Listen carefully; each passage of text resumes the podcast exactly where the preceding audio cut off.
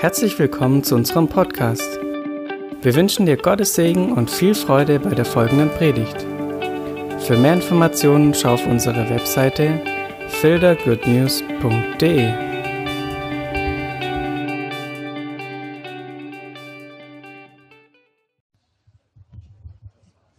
Nein, ich, ich ähm, bin ja kein Lehrer, deswegen kann ich ja auch ohne, ohne Papier predigen. Ähm, ich weiß jetzt gar nicht, wie ich den Übergang kriegen soll von dem Lobpreis zu hier. Aber ich, es gelingt mir, weil ich beziehe mich darauf, wie, wie oft wir heute gesungen haben, dass wir sein Kind sind, umarmt sind von seiner Liebe und dass wir dadurch den Sieg haben. Ähm, ich wollte noch mal kurz Bezug nehmen auf den Gottesdienst letzte Woche. Da haben wir ja über Entitlement äh, gesprochen. Ich habe also eine Woche lang versucht, richtig rauszubekommen, was das ist, weil im Deutschen trifft es das ja nicht so. Da heißt es, wir haben Anrecht. Das ist ein rechtlicher Begriff. Wir haben Anrecht. Ich habe zum Beispiel Anrecht auf Sozialhilfe. Ich habe Anrecht, wenn ich geschieden werde, dass ich Unterhalt bekomme. Ich habe Anrecht darauf, dass meine Kinder einen Kindergartenplatz haben. Deswegen denke ich, ist dieser Begriff für uns als Volk Gottes nicht so ganz geschickt, weil der Begriff heißt ja, ich habe Anrecht. Erstmal muss ich rauskriegen, dass ich das Anrecht habe. Ich muss mich richtig forschen. Ich habe da ziemlich viel Erfahrung mit.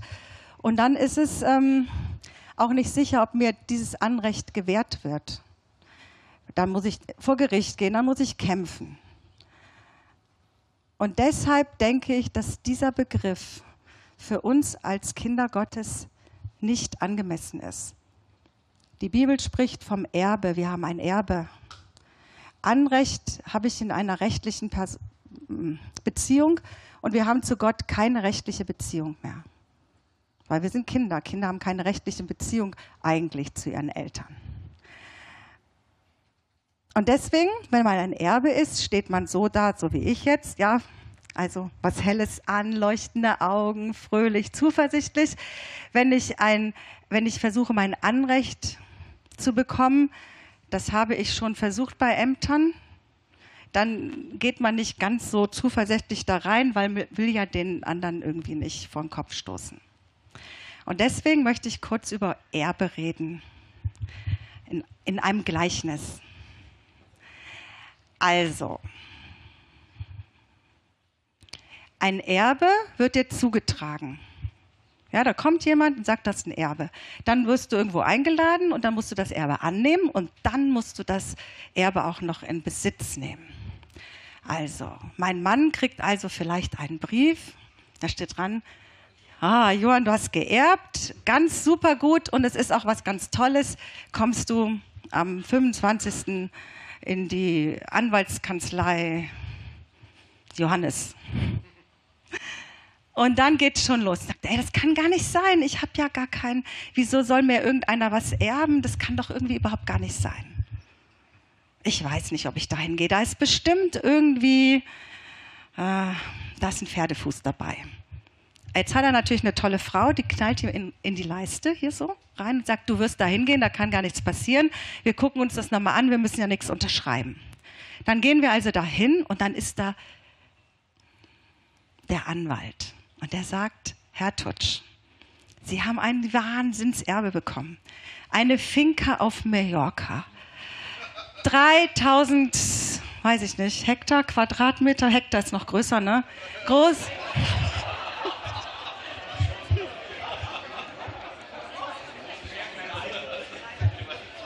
Ja, genau. Was sagt er dann? Was sagt er dann? Ach du meine Güte, was das alles kostet und die ganzen Nebenkosten.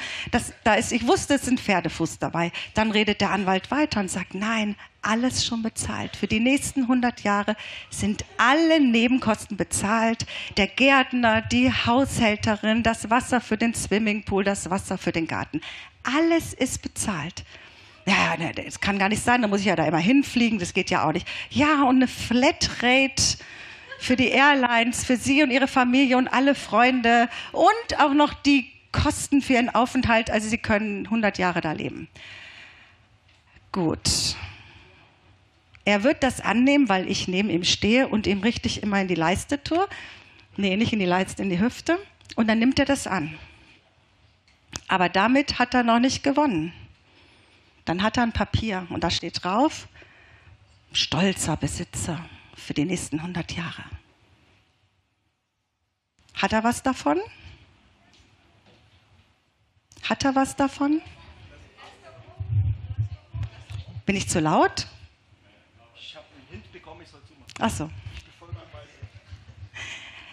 Das ist jetzt eine Frage an jeden von uns. Hat er was davon, wenn er den Wisch hat, ich bin stolzer Besitzer? Er muss erstmal in den Flieger steigen und dahin und mich mitnehmen und dann das genießen. und die ganze Familie. Und so ist das mit unserem Erbe auch. Wir würden jeden für verrückter halten, der dieses Erbe nicht annimmt, oder? Wir würden sagen, ey, das kann ja gar nicht sein. Wieso ist der da so zögerlich? Und wir haben so ein Erbe. Wir haben so ein Erbe. Unsere Einladung haben wir schon bekommen, sonst wären wir nicht hier. Gell? Wir haben unsere Einladung bekommen, dass wir Erbe sind, sonst würden wir hier nicht sitzen. Und jetzt brauchen wir natürlich noch einen Testamentversprecher, der uns sagt, wie unser Erbe aussieht. Brauchen wir relativ häufig, weil wir es immer nicht fassen können. Weil immer diese Stimme in unserem Kopf ist, das kann doch gar nicht sein. Das kann doch gar nicht sein. Und wenn wir dann diesen Testamentvollstrecker gehört haben, dann liegt es an uns zu sagen, ich nehme das jetzt in Besitz. In ein Flugzeug zu steigen, ist jetzt nicht so problematisch. In eine Finca sich auszuruhen, ich komme gerade aus dem Urlaub, ist echt, echt überhaupt kein Problem. Meine Tochter, äh, meine Enkelin hatte gestern ihre Geburtstagsfeier, die hatte überhaupt gar keine Probleme, ihre Geschenke auszupacken. Null, null, es war überhaupt kein Problem. Wir Erwachsene haben ein bisschen mehr Probleme damit und deswegen hat ja mein Mann auch eine Frau, die ihn dann immer ermutigt, die Geschenke auch auszupacken. Jetzt weiß natürlich Gott, jetzt weiß natürlich unser Vater im Himmel, dass wir uns damit schwer tun, dass wir irgendwie das erst wieder lernen müssen, kleine Kinder zu sein, die das Geschenk auspacken. Und er weiß, dass wir so gerne was tun wollen. Hm, wir sind ja auch zum Arbeiten eigentlich geschaffen. Adam hat einen wunderbaren Garten bekommen und durfte sich da so richtig austoben und hatte seine Lust am Tun. Und so eine Lust am Tun weiß er, dass wir die haben. Und deswegen hat er uns ganz tolle Dinge gegeben, die wir tun können. Also für alle die, die sagen, dass Gnade irgendwie ist, man lehnt sich nur zurück, das ist ein Irrtum. Abraham wurde stark im Glauben, indem er Gott die Ehre gab. Er hat Gott die Ehre gegeben, dass er Gott ist. Dass er den Engel über die Friedenshütte gestellt hat und der Engel hat das Loch da reingemacht und der Engel steht auf der Messe und nimmt die, äh, weiß ich nicht, nimmt die ein. Wir gehen, wir gehen durch ein, ein rotes Meer, wo Gott das Meer geteilt hat. Wir haben den Sieg, weil wir uns lieben lassen. Und dafür geben wir Gott die Ehre. Und das setzt es frei. Das ist eine Form des Inbesitznehmen unseres Erbes. Indem wir Gott Danksagung geben. Danksagung ist super gut fürs Wetter und fürs Essen. Das ist schon auch super gut. Aber noch, noch besser, und das, was eigentlich meint, ist, Danksagung für das, was Jesus am Kreuz für uns geschaffen hat. Erstens, ich bin ein Kind. Zweitens, oh, was haben wir gesagt? Sein Blut durch, durch, meine, durch meine Adern fließt, fließt sein Wesen, sein Blut, seine DNA oder wie immer wir das nennen wollen. Danke, Herr, dafür. Danke, dass du den Fluch zerbrochen hast. Den Fluch der Krankheit, den Fluch des Mangels, Danke, dass du den Fluch über jede Ehe zerbrochen hast. Ehe ist von Gott was Gesetztes, was Genuss bringen soll. Und jeder, der keinen Genuss in seiner Ehe empfindet, darf sagen, Herr, ich will dieses Erbe Genuss in meiner Ehe. Das ist das, was Gott geschaffen hat. Und dafür geben wir ihm Dank. Weil er aber weiß, dass auch das uns manchmal schwerfällt, hat er uns noch was geschenkt. Jeder von uns wurde erfüllt. Ich, ich sage das jetzt einfach so, ja, jeder von uns wurde erfüllt mit dem Heiligen Geist, mit ihm, mit seiner Gegenwart, die in uns ist. Der Heilige Geist ist in jedem von uns. Der Heilige Geist, der uns die Augen öffnet für den Vater, der uns die Augen öffnet für das Erbe, das wir haben, der uns die Augen öffnet dafür, was es heißt, Kind zu sein. Und er würde so gerne mit uns reden, so gerne. Und dafür hat er uns das freigesetzt, dass wir in Sprachen beten können. Weil wer in Sprachen betet, er baut sich selber, er spricht Geheimnisse zu Gott, die aber unser Geist, unser wiedergeborener Geist versteht es. Also wir sprechen in Sprachen. Das müssen wir tun. Ne? Da kommt nicht irgendwas über uns und wir sind keine Roboter. Wir öffnen unseren Mund, sprechen in Sprachen und fangen an, uns zuzuhören. Wir fangen an, uns zuzuhören. Wir können erst vielleicht nichts verstehen. Ja, ich habe eine Nachbarin, die ist ähm, Weißrussin, glaube ich, ja. Und wenn die mit ihren Verwandten telefoniert, ich verstehe kein Wort. Dann versuche ich, ich versuche natürlich rauszukriegen, was sie redet. Und dann kriege ich das an ihren Emotionen mit. Und dann stelle ich fest, okay, deren Emotionen und meine Emotionen sind ja auch noch ganz verschieden. Wenn ich denke, die hat da gerade irgendwie die totalen Streitereien, dann ist die nur enthusiastisch und freut sich. Und so ist es auch, wenn wir in Sprachen beten. Wir fangen an, uns zuzuhören. Und dann kriegen wir vielleicht erstmal nur ein Wort mit. Und dann kriegen wir mehrere Worte mit. Dann fangen wir an, das zu verstehen, was wir sagen. Und unser wiedergeborener Geist, der wird aufgebaut und der hat Einfluss auf unseren Verstand und auf unsere Gefühle. Das kann man sehr gut machen, eigentlich beim Abwaschen, aber wir haben ja letzte Woche schon gehört, dass mit dem Abwaschen ist ja nicht mehr so häufig, weil wir alle Waschmasch äh, Spülmaschinen haben. Also brauchen wir andere Möglichkeiten. Zum Beispiel können wir spazieren gehen. Wir gehen spazieren und sprechen laut in Sprachen. Ist ein bisschen peinlich für manche Leute. Deswegen nehmt ihr euch euren Stöpsel vom Handy, steckt den da rein, habt dann hier so ein Band drunter und jeder denkt, jeder, wirklich jeder denkt, dass ihr telefoniert. Und jeder findet euch total toll. Boah, in einer Fremdsprache telefonieren, die sind die klug. Keiner wird euch für Verrückte halten. Oder ihr könnt auch euer Handy in der Hand halten, das sehe ich manchmal. Die haben so ihr Handy in der Hand und dann reden die die ganze Zeit vor sich hin. Da denkt man nicht, die sind komisch. Da denkt man, boah, der telefoniert. Man kann auch seine Enkelkinder nehmen im Kinderwagen, ne, mit dem Kinderwagen. Dann empfiehlt es sich, in Sprachen zu singen und jeder denkt, oh, ist das eine tolle Oma, die singt ihrem Kind was vor. Auf jeden Fall, auf jeden Fall wird das Veränderung bringen. Ja, wir haben einen Testamentvollstrecker, der kommt gleich. Gleich kommt mein Mann, ja. Das ist unser Testamentvollstrecker. Der wird uns sagen, ein bisschen von dem sagen, was wir geerbt haben. Und dann wissen wir das. Und dann machen wir das für uns wirksam indem wir Gott Dank sagen für das, was er schon getan hat, für das, was wir sind, wer wir sind. Und am besten, wir fangen dann immer erstmal an, in Sprachen zu beten, hören uns zu und merken, wie uns das verändert. Das für alle, die, die was tun wollen. So, Testamentverschrecker, jetzt möchte ich gerne hören, was ich geerbt habe. Ja, danke. Vielleicht können wir da hinten die Fenster noch aufmachen.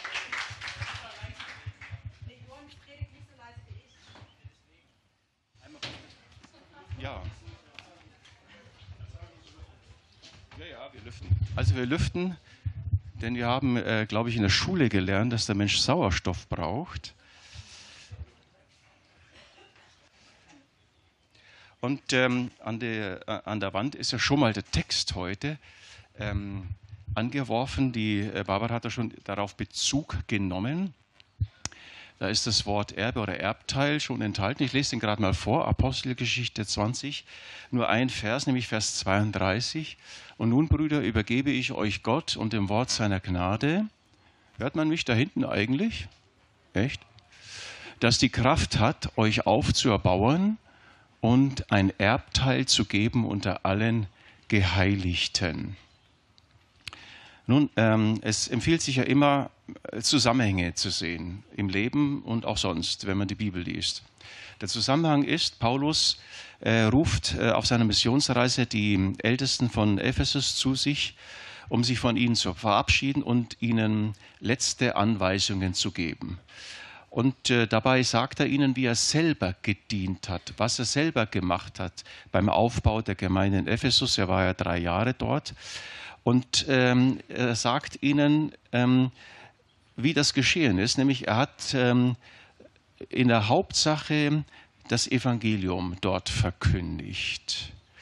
Er hat es persönlich getan und er hat es öffentlich getan im Großen. Er hat das Reich Gottes verkündigt. Er hat Buße und Glauben verkündigt, also Hinwendung zu Gott und Vertrauen in Gott hat er verkündigt. Er hat das Evangelium der Gnade verkündigt. Und so ist Gemeinde entstanden. So ist Gemeinde entstanden. Und dann verabschiedet er sich von ihnen, sagt ihr noch, es werden reißende Wölfe kommen, die die Herde, also die Gemeinde ist eine Herde, nicht schonen werden. Und er sagt ihnen, diese werden verkehrte Dinge reden. Und ähm, dann befiehlt er sie Gott, und das sind wir jetzt bei Vers 32, befiehlt er die Ältesten Gott und dem Wort seiner Gnade an. Und jetzt sind wir bei dem Text. Das heißt, er sagt mit diesem Vers genau das, worauf es jetzt ankommt in dieser Situation für die Gemeinde im Ephesus und für die Gemeinde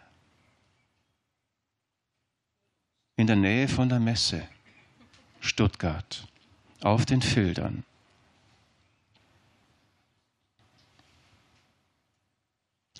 Und er sagt, ich übergebe euch Gott und dem Wort seiner Gnade, das die Kraft hat, euch aufzuerbauen und euch ein Erbteil zu geben unter den Geheiligten. Und das Interessante ist die Formulierung, die Paulus hier benutzt. Er sagt nicht, ich übergebe euch Gott, das würden wir sagen. Das reicht doch aus. Gott ist doch mächtig. Gott hat doch Kraft. Das reicht doch aus, wenn wir Gott übergeben sind. Er ist der Schöpfer des Alls und jetzt machen wir die Fenster zu. Ja, er ist der, ähm, er ist der Schöpfer des Alls. Ja, hallo, das reicht dicke, das reicht dicke aus für, für dich, für uns. Nein, aber er sagt, ich ähm, übergebe euch Gott und dem Wort seiner Gnade. Das Wort Gottes ist von entscheidender, äh, von entscheidender Kraft. Das heißt, er verbindet Gott und das, sein Wort miteinander. Und das ist hochinteressant. Und ich habe mal versucht, darüber nachzudenken. Ja klar, du erkennst einen Menschen an seinen Worten wie der tickt, das hörst du aus seinen Worten. Ich gehe davon aus, dass du mit einem Mann sprichst. Und dann lernst du ihn kennen. Und ich lerne meine Frau kennen, indem sie redet. Also nicht indem ich rede. Und sie lernt mich kennen, indem ich rede. Ja, es ist so, man lernt einander kennen. Beziehung besteht aus Worten. Und äh, man teilt sich mit, seine Gedanken, seine Gefühle, seine Ängste, seine Freuden. Du teilst dich mit. Und jetzt sagst du vielleicht, okay, Moment mal, man lernt ja einen Menschen auch noch kennen an seinen Taten.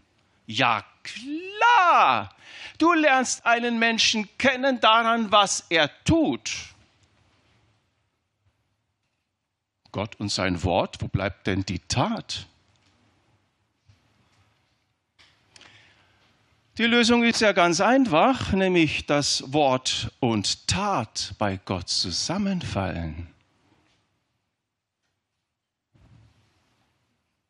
Noch einmal, Wort und Tat verbinden sich bei Gott. Jesaja 55, Vers 10 und 11. Gleich wie der Regen und der Schnee vom Himmel fällt und nicht wieder dahin zurückkehrt, bis er die Erde getränkt, befruchtet und zum Grün gebracht hat und dem Sämann Samen gegeben hat und Brot dem, der isst. Regen gibt Brot dem, der isst. Genauso soll auch mein Wort sein, das aus meinem Mund hervorgeht. Es wird nicht leer zu mir zurückkehren, sondern es wird ausrichten, was mir gefällt und durchführen, wozu ich es gesandt habe. Das Wort Gottes ist ein Baumeister, es ist ein Durchführer, es tut das, was es sagt. Das Wort Gottes führt es aus.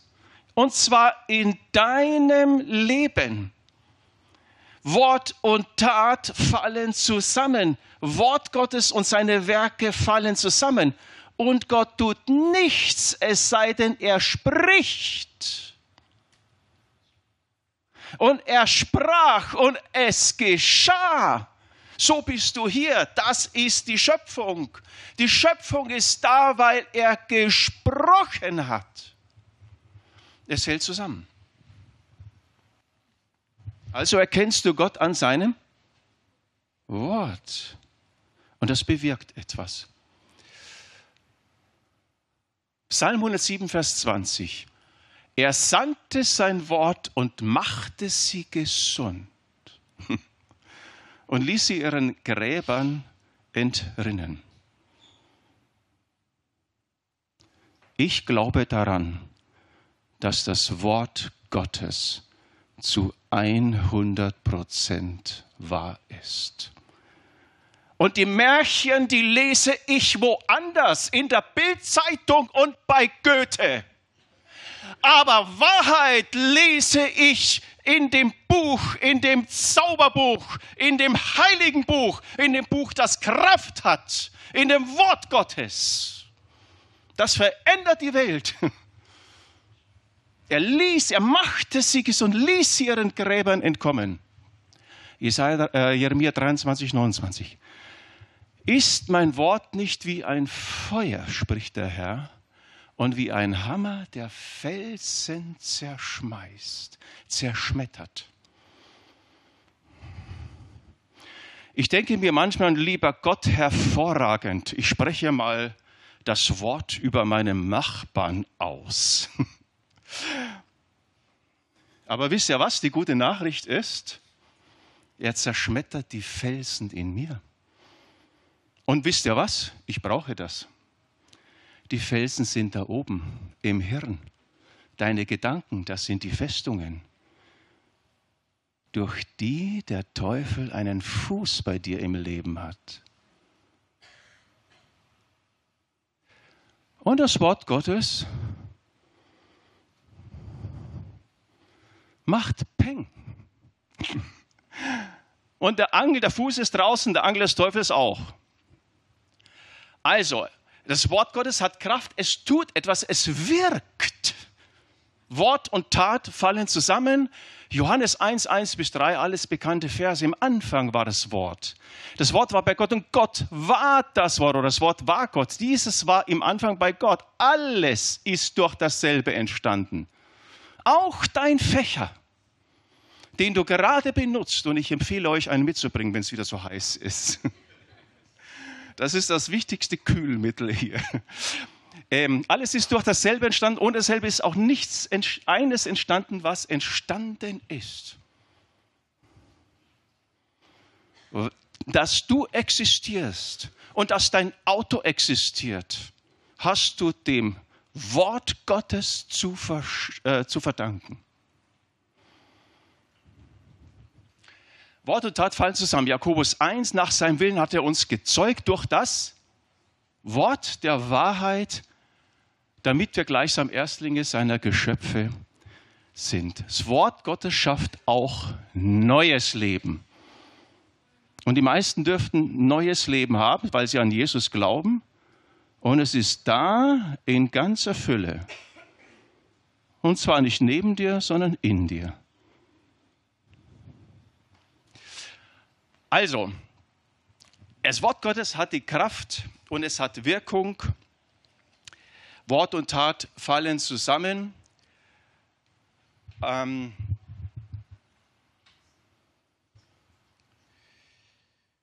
ja, Worte haben Kraft, auch negative Wirk äh, Worte haben Kraft. Das hat, haben viele von uns auch er, erlebt, dass negative Worte, die ausgesprochen worden sind, über dein Leben eine Wirkung haben und sie binden dich. Sie machen dich unfrei. Und genau Paulus wohnt, ähm, warnt ja im Zusammenhang davor, dass reißen die Wölfe kommen. Und die reißenden Wölfe, die haben nicht eine Bombe in der Hand und nicht ein Schwert oder irgendeinen Stein,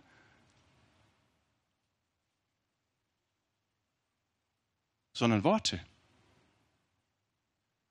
Weil Worte haben Kraft.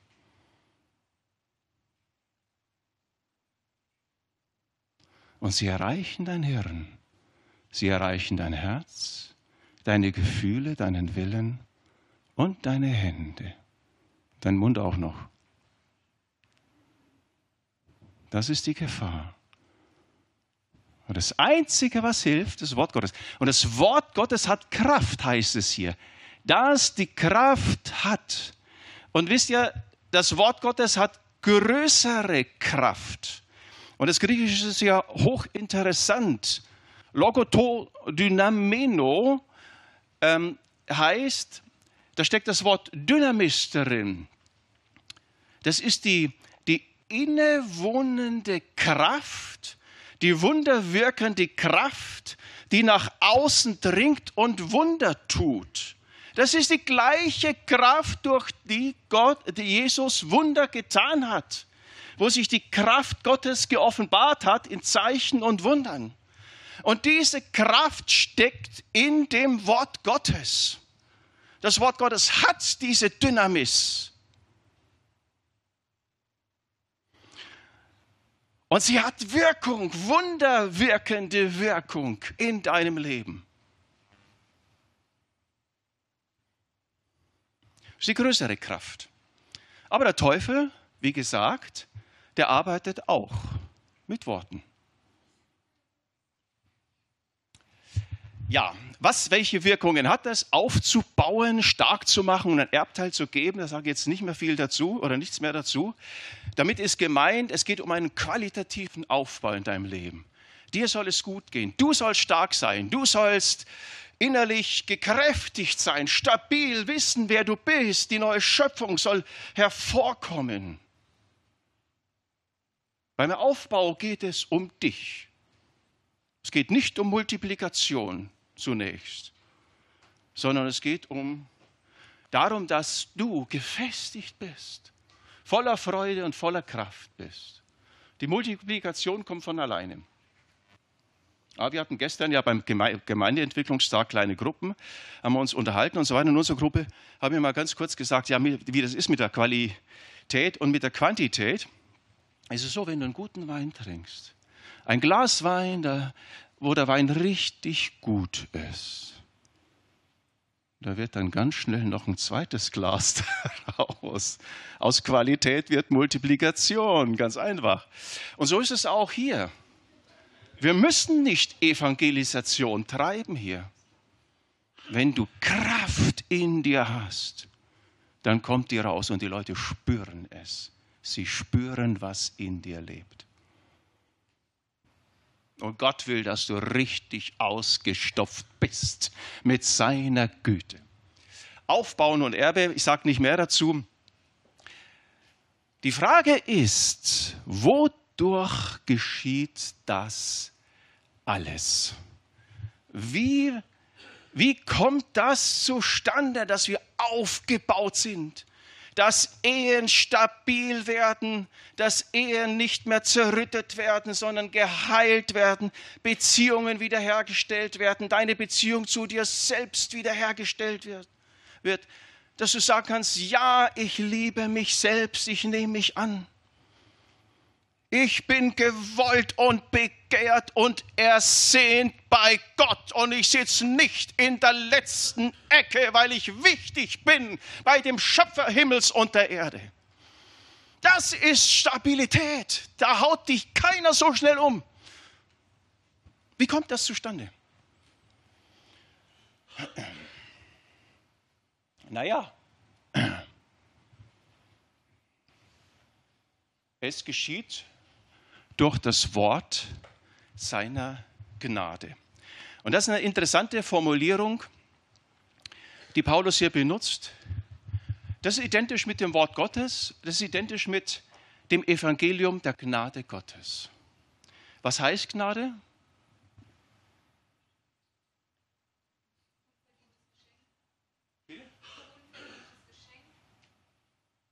Ja, unverdient ist schon mal wichtig. Gnade ist zunächst einfach Gunst. Genau. Gnade ist Gunst. Was ist eigentlich Gunst? Das ist ja ein deutsches Wort. Und ähm, ich schlage gerne im Duden nach, nach, damit ich meine Sprache selber verstehe. Ja, genau. Eine Gunst ist ähm, eine wohlwollende, freundlich entgegende Haltung. So die Definition des Duden. Und das entspricht genau auch dem biblischen Begriff. Gunst ist eine wohlwollende, freundlich entgegenkommende Haltung. Also Gott ist wohlwollend dir gegenüber, Gott ist freundlich, er kommt dir entgegen. Und eins fehlt noch.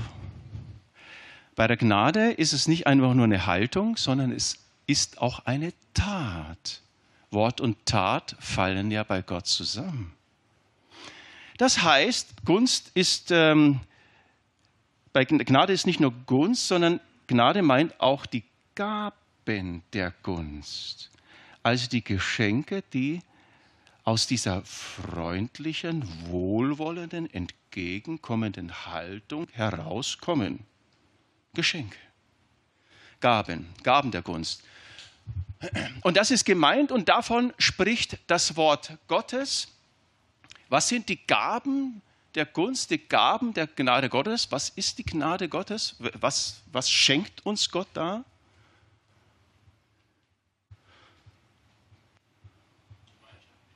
Bitte? Jawohl, das ist das Allerhöchste, Gemeinschaft mit ihm. Was noch?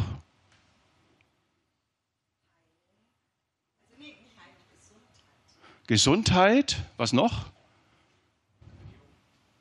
Vergebung, deine oder meiner Sünden? Ja, glücklicherweise. Unsere sind. Ja, genau. Jetzt ist es ja so, dass Gnade ja ähm, jahrhundertelang vor Luther irgendwie verschütt gegangen ist. Die Leute waren unter Druck, die hatten einen strengen Gott, der hat alles von ihnen erwartet und die mussten tun und die mussten machen, sonst kommen sie vielleicht nicht in den Himmel, sondern in die Hölle. Und äh, das war verschüttet. Das hat die Kirche gepredigt, Leistung und Opfer. anstrengendes Opfer. Und dann kam Luther. Er hat jahrelang gelitten unter diesem anstrengenden, leistungsorientierten, verdammenden Gott, der nur deine Hand will und das, was du ihm opferst. Und hat ihn gesucht und gefunden. Unterm Baum auf dem Feld? Nein. In der schönen Blume auf der Wiese? Nein. Er hat die Bibel aufgeschlagen. Im Wort Gottes. Den gnädigen Gott hat er entdeckt im Wort. Und das hat ihn umgehauen. Und so ist Luther eine Jahrtausendgestalt geworden. Der hat nicht nur ein Jahrhundert geprägt, der hat ein Jahrtausend geprägt. Und das Gesetz kam dann ja auch wieder irgendwann rein. Man hat die Vergebung der Sünden empfangen, allein aus Gnade, als Geschenk, ohne unser Zutun. Sola gratia. Davon redet die Bibel. Aber alles, was dann folgte, da hat man plötzlich wieder die Leistung reingesteckt. Ja, verändern musst du dich selbst. Streng deinen Willen an. Gib Acht auf deine Sünden. Das ist dann alles zu kurz gekommen. Aber die Gaben der Gnade, die Gaben der Gunst, die sind allumfassend, was Jesus am Kreuz getan hat. Wir haben es ja zum Teil ja schon zusammengetragen, es geht noch weit darüber hinaus. Es ist ein Riesenerbe, das ist Vergebung und Gottesgemeinschaft, das ist geschenkt. Und wenn es dir schlecht geht, erinnere dich daran, es ist geschenkt. Gott, ich habe jetzt Zugang zu dir. Du bist jetzt bei mir. Und äh, Gesundheit und Erfolg statt Misserfolg. Versorgung. Jesus hat den Fluch des Gesetzes getragen und er ist nachzulesen im Gesetzbuch. Die hat er getragen, damit der Segen auf uns kommt. Das ist das Wort der Gnade. Das beschreibt das Wort der Gnade. Das Wort der Gnade ist nicht das Wort von deiner Leistung, von deinem frommen, gerechten Lebensstil. Das Wort der Gnade ist, dass du Gerechtigkeit hast in Jesus und dass du geliebt bist in ihm, trotzdem du so bist, wie du bist. Und dass du befreit bist auch von dem Zwang der Sünde. Das ist das Wort der Gnade. Du musst nicht mehr so sein, wie du bist. Weil Jesus es am Kreuz von Golgatha für dich erkauft und erworben hat. Also das sind die Gaben der Gnade. Das ist, und damit ist das Wort der Gnade identisch mit dem Wort vom Kreuz. Das ist genau das, was Paulus gepredigt hat. Kein Gesetz oder du musst und du sollst. Das Wort vom Kreuz. 1. Korinther 2. So bin auch ich, meine Brüder, als ich zu euch kam, nicht gekommen, um euch in hervorragender Rede oder Weisheit das Zeugnis Gottes zu verkündigen. Denn ich hatte mir vorgenommen, unter euch nichts anderes zu wissen, als nur Jesus Christus und zwar als gekreuzigt. Ihr Lieben, viele verkündigen Jesus und sie verkündigen den lieben Jesus. Und das ist richtig. Aber Paulus hat den Gekreuzigten verkündigt. Das Kreuz hat er verkündigt, das Wort vom Kreuz hat er verkündigt. Das, was auf Golgatha passiert ist, auf Golgatha bist du erlöst und musst nicht mehr erlöst werden. Auf Golgatha bist du befreit und musst nicht mehr befreit werden. Auf Golgatha bist du geheilt und musst nicht mehr geheilt werden. Auf Golgatha bist du gesegnet, du musst nicht mehr gesegnet werden. Du kannst dir das Gebet sparen, lieber Gott, segne mich. Du kannst dir das Jabetsgebet, 1. Chronik hier, Vers 10, sparen. Oh Gott, dass du mich doch segnen, reichlich segnen wolltest. Ihr Lieben, das war vor Golgatha. Golgatha kam. Und Golgatha war nicht billig. Und diesen teuren Preis, dieses teure Werk, dieses teure Geschenk, das Jesus auf Golgatha erkauft hat für uns, das gilt es zu respektieren und anzunehmen. Ja zu sagen. Das ist die Ehre, von der Barbara gesprochen hat, die wir Gott geben können. Danke sagen dafür, dass ich gesegnet bin.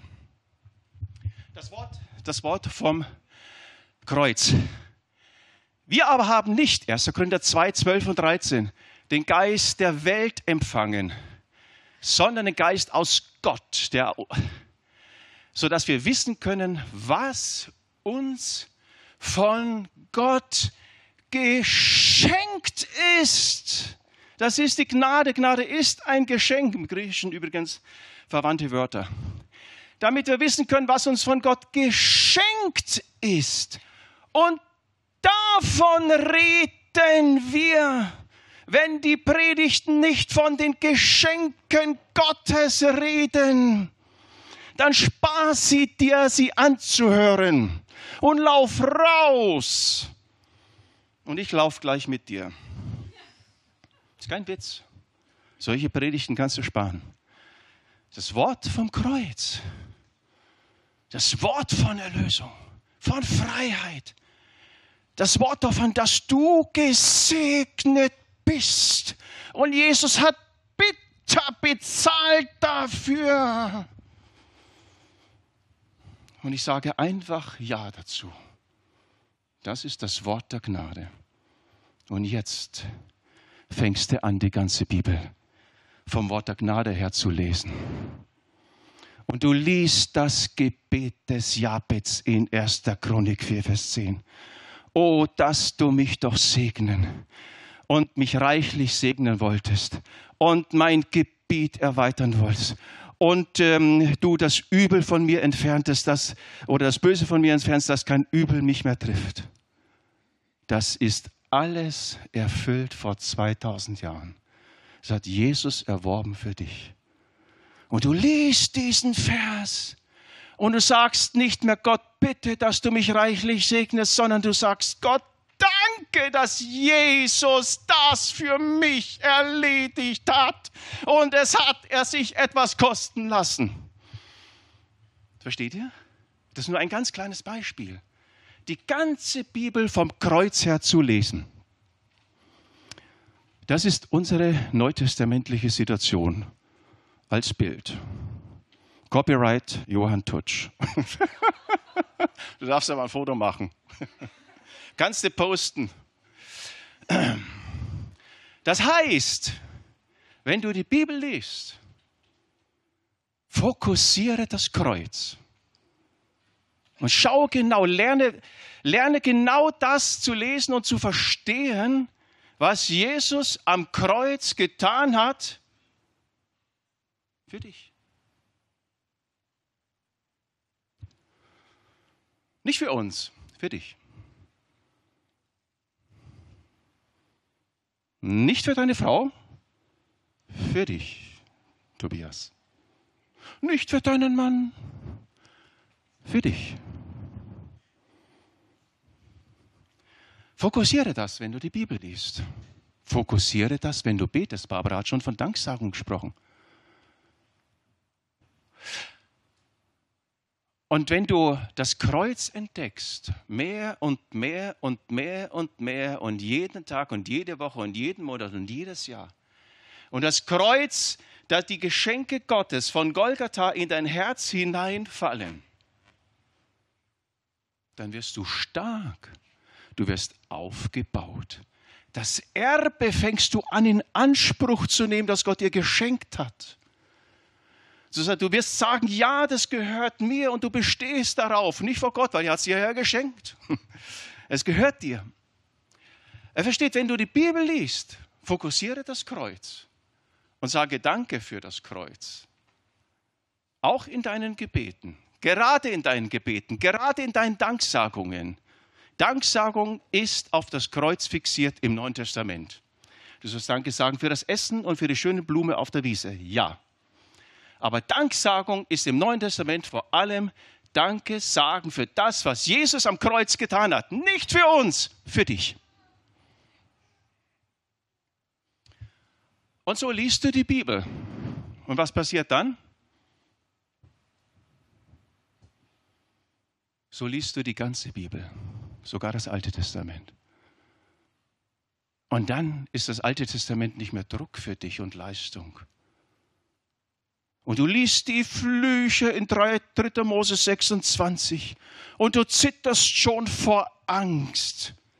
Wenn du sündigst, dann wird dieser Fluch über dich kommen. Und du fängst an zu zittern.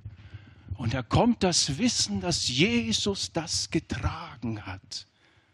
Und dann kommst du in Danksagung und Lobpreis hinein, wenn du die Flüche liest. Versteht ihr? Und so müssen wir lernen, die Bibel vom Kreuz her zu lesen. Und deswegen hat Paulus nichts anderes gewusst als das Holz auf einem Hügel, das in der Mitte stand. Und so möchte ich euch einladen, das Erbe in Anspruch zu nehmen. Und der Weg, das zu tun, ist das Wort der Gnade die Heilige Schrift, nicht die Bedienungsanleitung für dein Leben und auch nicht die Gebrauchsanweisung für deine Ehe, sondern die Heilige Schrift, das Wort davon, was Jesus am Kreuz für dich getan hat. Und das setzt frei und das baut auf und das macht stark. Das rettet Ehen, das rettet alte Ehen, das rettet junge Ehen, das rettet Beziehungen. Das verändert dein Leben, das macht dich stark. Das Wort der Gnade, es hat Kraft und diese Dynamis, diese wunderwirkende Kraft kommt in dein Leben hinein. Es ist schon da, sie wird nur freigesetzt. Sorry.